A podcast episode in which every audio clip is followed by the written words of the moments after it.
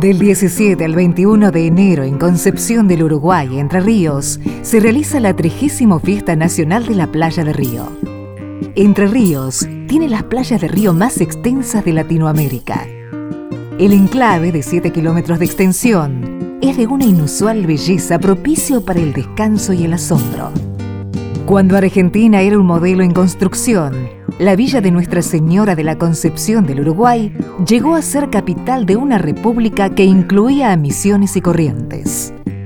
La playa donde se realiza la celebración tiene su propia historia.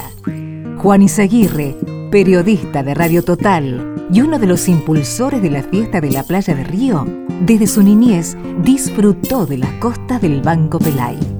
Bueno, Banco Pelay es un banco de arena, ¿eh? que natural, que se ha convertido, eh, o ya desde su origen, era la, la, playa de río más extensa de toda Sudamérica, eh, que se unen dos balnearios, o tres, es la Toma, así denominada, Banco Pelay, y Paso Vera, que suman aproximadamente 5 kilómetros de playa de río con arena blanca.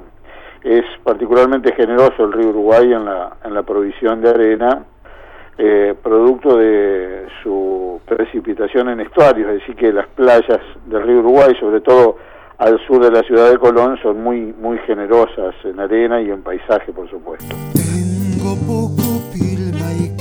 La primera escuela laica y gratuita que todavía perdura en Concepción, además de su belleza arquitectónica, guarda nombres de figuras ilustres que pasaron por sus aulas. Los presidentes Julio Argentino Roca, Victorino de la Plaza y Arturo Frondizi. Un presidente paraguayo, Benigno Ferreira, varios mandatarios de las provincias argentinas y dos vicepresidentes, Hortensio Quijano y Francisco Beiró junto a poetas y escritores como Olegario Víctor Andrade, Eduardo Duilde y Fray Mocho, por nombrar algunos. El constitucionalista Arturo Sampay, el cardiocirujano Domingo Liota y hasta el mediático Gustavo Gato Silvestre pasaron por la escuela Justo José de Urquiza de Concepción del Uruguay. Y fue justamente Urquiza quien dejó para todos los tiempos y a pocos kilómetros del centro de la ciudad el Palacio San José. Allí, el fantasma del caudillo se corporiza en vajillas, camas y baldosas.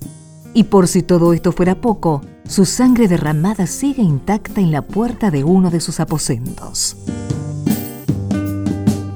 Una historia recorre plazas, islas y palacios en Concepción del Uruguay. Es la de Tadea Jordán, una mujer que entró en la historia grande de la provincia y no solo por ser madre de dos líderes importantes, sino por su capacidad para infundir ideales y principios. Juan Izaguirre recupera la figura de Tadea Jordán.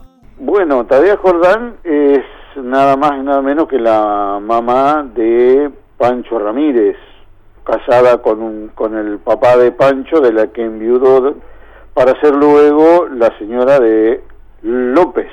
Entonces de allí salieron los López Jordán, padre e hijo, ¿no? Fue la que soportó de alguna manera este, las eh, consecuencias de que sus hijos participaran entonces de las eh, contiendas que dieron lugar a la organización nacional de alguna manera, ¿no? En la villa de Nuestra Señora de la Concepción del Uruguay, cuando el visitante transita la ciudad o camina sobre las blancas arenas, recupera costumbres y renueva civilización. Crecen lunas de amor que dulcemente. Cada región tiene su historia. Vos también podés contar la tuya. Escribí a historiasargentinas.radionacional.gov.ar. Esta historia la escribimos juntos. Radio Nacional, la radio de todos.